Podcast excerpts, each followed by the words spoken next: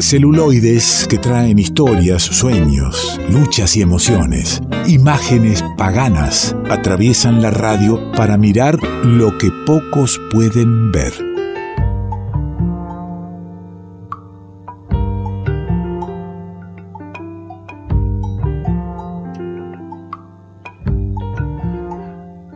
Juan Manuel del Río ya está conectado, ya está en línea, por supuesto, con, con ganas de recomendarnos alguna, alguna peli, de contarnos por qué ir tras la recomendación. ¿Cómo le va, amigo?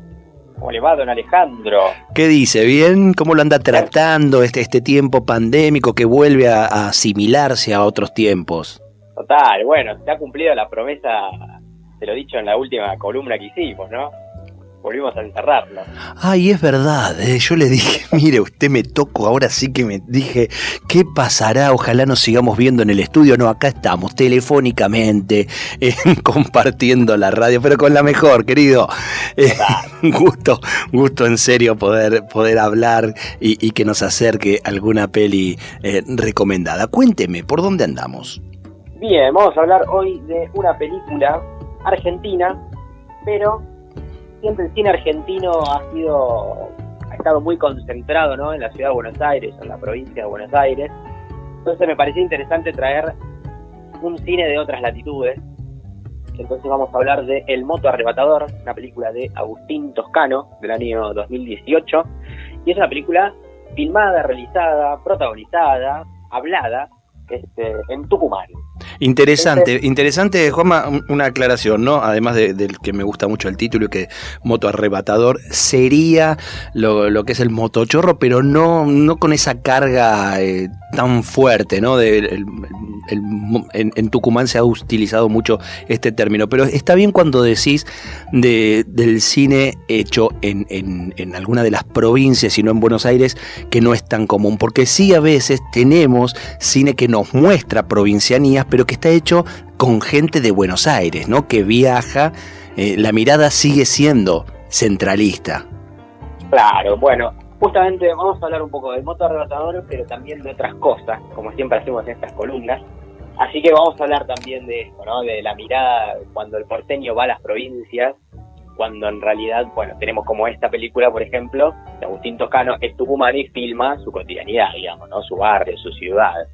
Así que bueno, vamos a meternos un poco de qué trata esta película. ¿Nos podemos meter musicalmente? Sí, cómo no. Eh, pues metámonos en el Moto Arrebatador 2018. Me encanta también que no sea eh, que no sea eh, un estreno siempre lo que nos traiga ni la música, ni el cine, ni ninguno de los temas, sino las ganas de, despertar mm, preguntas, debates, charlas sobre algo.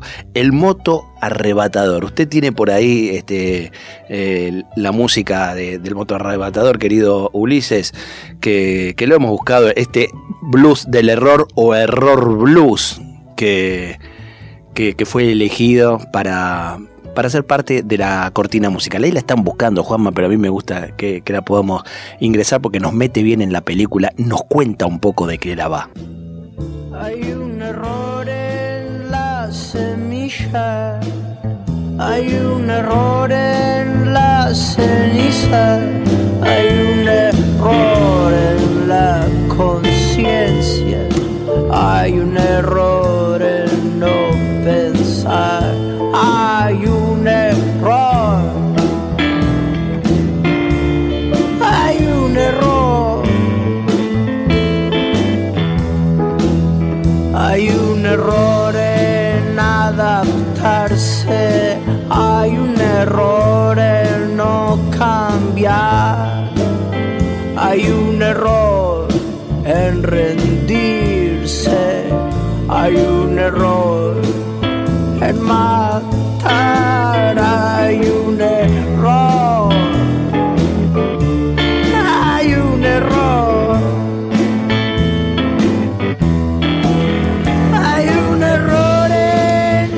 Hay un error, por ahí la palabra de error tiene mucho que ver con, con el guion y con la historia que cuenta esta peli, ¿no?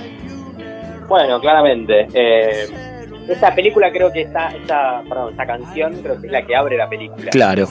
Y mientras escuchamos esta canción, lo que vemos es a Miguel, el protagonista, una persona de unos 30, 35 años, que está con su casco puesto, está sentado eh, arriba de la moto, y vemos cómo observa un cajero automático. Y de ese cajero automático va a salir una señora, que se llama Elena, y claramente lo que está pasando es que, bueno, Miguel junto a su compañero, el Colorado, la están esperando para robarle, robarle la cartera. El Colorado se va a acercar a Elena, le va a arrebatar la cartera, no sin antes arrastrarla por el suelo, hiriéndola gravemente. Colorado se sube a la, moto, le incita a, a, Miguel que arranque, pero Miguel está mirando para atrás. Miguel está mirando a Elena que está tirada en el piso y que no se mueve. Y después, bueno, sí, arranca. Pero ese gesto de Miguel, de mirar para atrás, de mirar cómo está Elena, nos está indicando algo desde el principio de la película. Y también con esta canción, ¿no? Con Hay un error. Bueno, Miguel en realidad no quiere estar ahí. No quiere estar haciendo lo que está haciendo. Y ese me parece es el punto de inflexión de la película. Ese es el, ya el primer punto de giro. Con esa simple mirada, Miguel no quiere estar ahí y entonces lo que va a tratar la película no es una, un elogio hacia el moto arrebatador o hacia el motochorro, no es una película que va a retratar miserabilísticamente este, cómo son los, los, chorros, digamos, cómo son los ladrones, cómo es el modus operandi, no. Es una película de un personaje que se arrepiente de estar haciendo lo que está haciendo y que va a intentar cambiarlo. Entonces, la película justamente va a ser la relación, cómo reconstruir esa relación que al principio está tenida por la violencia, esa relación entre Miguel y Elena, está tenida por la, por la violencia, digamos, porque uno es un ladrón y la otra persona vendría a ser este, la víctima, y cómo se transforma en otra en otro tipo de relación, porque Miguel va a ser aquel, aquella persona que la va a estar cuidando en el hospital. Entonces se va a transformar en una relación un poco más cariñosa, una relación de cuidado, donde Miguel va a ser un poco como un familiar, el familiar que Elena evidentemente no tiene. Y Juanma, ¿hay en algún momento alguna eh, cuenta la, la, peli en algún momento de dónde viene la historia ¿no? de, este moto arrebatador para, para bueno, uno saber también si, si en definitiva cuando haces esta diferencia entre la víctima y el victimario, no estamos hablando también de dos víctimas. Bueno, la película no tiene una mirada sociológica, digamos, sobre la vida o una explicación de por qué Miguel está haciendo lo que está haciendo. Pero sí parte la película de esto, de un acto de arrepentimiento. Entonces, Miguel es esto, pero en realidad no quiere hacerlo. Y hay otro punto también donde Miguel se arrepiente de lo que está pasando, y es cuando su compañero, el Colorado, este, lo incita nuevamente, como que un poco que lo arrastra hasta estas, estas situaciones, donde eh, van a atracar o, van a este, ay se me fue la palabra van a saquear ahí está van a saquear un lugar como una especie de juguetería un polirrubro digamos y van a saquearlo en manada no entonces Miguel y el Colorado son como compañeros porque uno es como el dueño de la moto y se lo lleva pero Miguel recordemos no quiere hacer estas cosas. Pero igualmente por la insistencia del Colorado va y lo hace y en ese momento donde están saqueando esa especie de polirrubro, Miguel está con cosas, eh, está agarrado una licuadora y un juguete para su hijo y mira para arriba a la cámara y mientras todos a su alrededor están robando rápidamente, él se queda detenido mirando la cámara.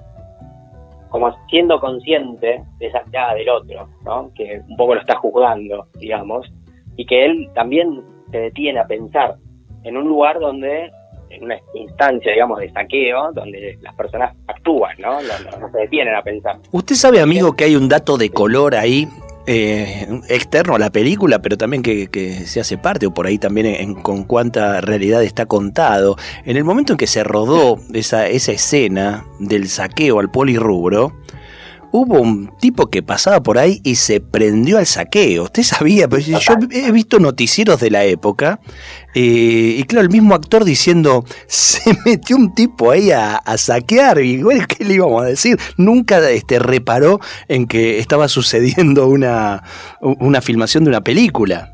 Claro, bueno, cuando la realidad supera la ficción, ¿no? maravilloso, maravilloso. Eh, bueno, sí, claramente, durante ese rodaje incluso se ha, registrado la realidad.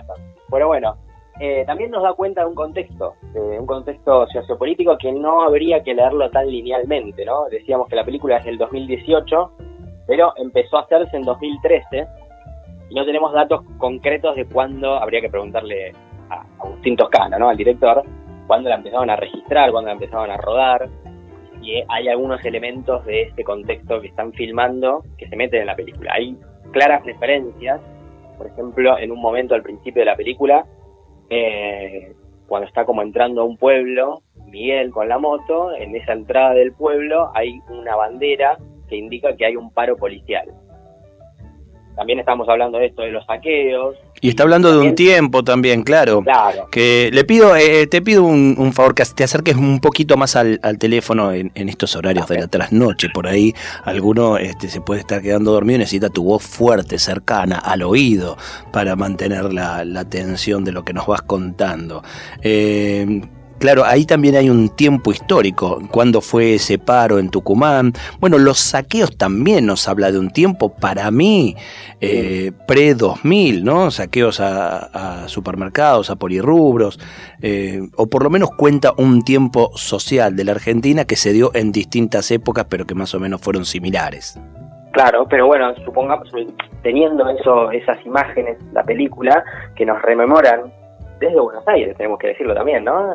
A otras épocas, porque no tenemos como una, una imagen tan pegada como la del 2000-2001 de los saqueos en estos, en estos últimos años, digamos, pero se ve que en el resto de las provincias ha habido movimientos así.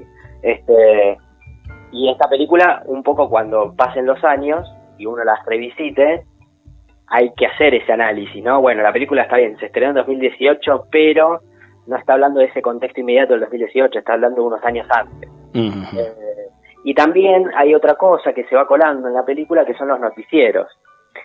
Y también, bueno, obviamente, ¿no? El título de la película, el moto arrebatador, y esta lógica del moto chorro, ¿no? Este, son palabras que aparecen mucho en el lenguaje de los medios y esa escena inicial hubiese sido la noticia de uno de los noticieros que aparecen en la película. Bueno, los noticieros por lo general se quedan con el acto delictivo, se quedan con violento asalto a una jubilada, violento asalto a una señora, este, por manos de un motochorro. Eso hubiese sido el titular, sin la posibilidad que nos da la película de reconstruir este, o de, nada, de cambiar esa, esa relación entre víctima y victimario, como decíamos al principio. Pero también decíamos al principio de esa analogía que decíamos de, bueno, los directores de Buenos Aires cuando se van a, otras provincias filman de una manera diferente. Y a mí se me ocurría viendo esta película, una de las películas más populares argentinas de los últimos años es Relatos Salvajes. Y uno de los relatos tiene también esta lógica, eh, donde vemos a una persona de las clases populares, a una persona de las clases altas, en un paisaje, digamos, del norte, que me parece que Salta, que es ese relato donde está Esbaraglia en un auto último modelo, enfrentándose a la violencia irracional de, una persona del pueblo, digamos, que maneja una chata. Este relato es interesante pensar estas dos películas en paralelo y pensar cómo cada una construye de manera diferente a las clases populares. En Relatos Salvajes lo que tenemos es desde el principio del relato, eh, la cámara nos sitúa al lado de Baraglia. Entonces, ya de por sí, el, relato empieza en el auto de Baraglia y lo que va a aparecer es un acto irracional de violencia frente al cual Baraglia reacciona. Entonces, ante la violencia reaccional, el hombre de las clases altas, el hombre bien, reacciona, pero no es violento en realidad, él reacciona. El violento es el otro, con el cual nosotros no empezamos el relato al lado de él. La cámara no se posicionó nunca del lado del salvaje, digamos, entre comillas. Y en el moto arrebatador pasa exactamente lo contrario. Todo el tiempo estamos al lado de Miguel. Y no desde un punto de vista paternalista, ¿no? Estamos, bueno, Miguel es esto, quiere cambiarlo para bien y para mal, a veces le sale, a veces no. Con, con aciertos y con errores, Miguel va intentando cambiar su rumbo me parece como que hay que pensar, ¿no? Esa construcción de las clases populares y también esto de el director de Buenos Aires yendo a otro lado a filmar, mientras tenemos acá en el moto arrebatador un tucumano filmando en Tucumán. más que interesante, más que interesante esto de dónde ubica un director la cámara para que nosotros veamos, contemos, nos posicionemos en la historia de acuerdo a lo que se nos, al lugar donde se nos convoca desde la cámara, ¿no? Exacto, bueno, eso es parte de una de las decisiones primordiales del cine que tiene que ver con el encuadre y con la puesta en escena. Uno cuando hace un guion, ya de por sí, sabe dónde va a posicionar. Claro, claro, claro. Y en ese posicionamiento de cámara está también la ética, digamos, del cine. Querido amigo, me, quedé sin tiempo en esta, esta charla eh, realmente, realmente interesante sobre el moto arrebatador de Agustín Toscano, película de Tucumán del año 2018, que si no la viste, recomiendo que, que lo puedas hacer. Para eso, seguramente nuestro columnista de cine, Juan Manuel del Río, nos va a acercar el link habilitado para que podamos publicarlo en nuestras redes sociales, ¿no? Totalmente, y si no, mientras están escuchando el programa pueden ir buscando en Cinear tener un usuario y ahí está la, la película, gratis. Bien, vamos a publicar el link a Cinear directo para, para que no sea tanto trabajo buscarlo y puedas, y puedas verlo. Hablando de Tucumán, eh, Juanma, me traje un amigo tucumano, cantor, él, compositor, eh, que por ahí también en esta línea ha hecho un, un tema muy hermoso hace también bastantes años, igual que la, que, que, la película tiene su tiempo, este disco es de 2006, aún anterior a la película, eh, y es el Topo Encinar, desde de Tucumán cerramos musicalmente este, este momento de cine y le mando un abrazo enorme. Un abrazo, por favor, Ale. Hasta pronto. Juan Manuel del Río. Afuera se hizo noche y tus ojos no la vieron. Afuera había soles que tus ojos no entendieron. Afuera había golpes, no llegaron a tu pecho. Gritos que tus ojos no oyeron. Afuera corría sangre y para vos corría lejos. Afuera se movía y para vos estaba quieto. Cuando ¿Cómo le va? Abrió la puerta no saliste por el miedo. Ahora que estás solo y se pone todo negro estás cayendo en cuenta que adentro todo está muerto. Afuera puro llanto mientras tus ojitos secos. Afuera sin frazada voz deseando dulces sueños. Afuera llamarada y vos seguís a fuego lento afuera el desconcierto de la muerte y del espanto. Adentro vos pensando que al final no es para tanto. Afuera las verdades adentro. Tu Dios de barro. Cuando se abrió la puerta no saliste por el miedo. Ahora que estás solo y se pone todo negro, estás cayendo en cuenta que adentro todo está muerto, todo está muerto. Revuelto de radio. El todo es más que la suma de sus partes.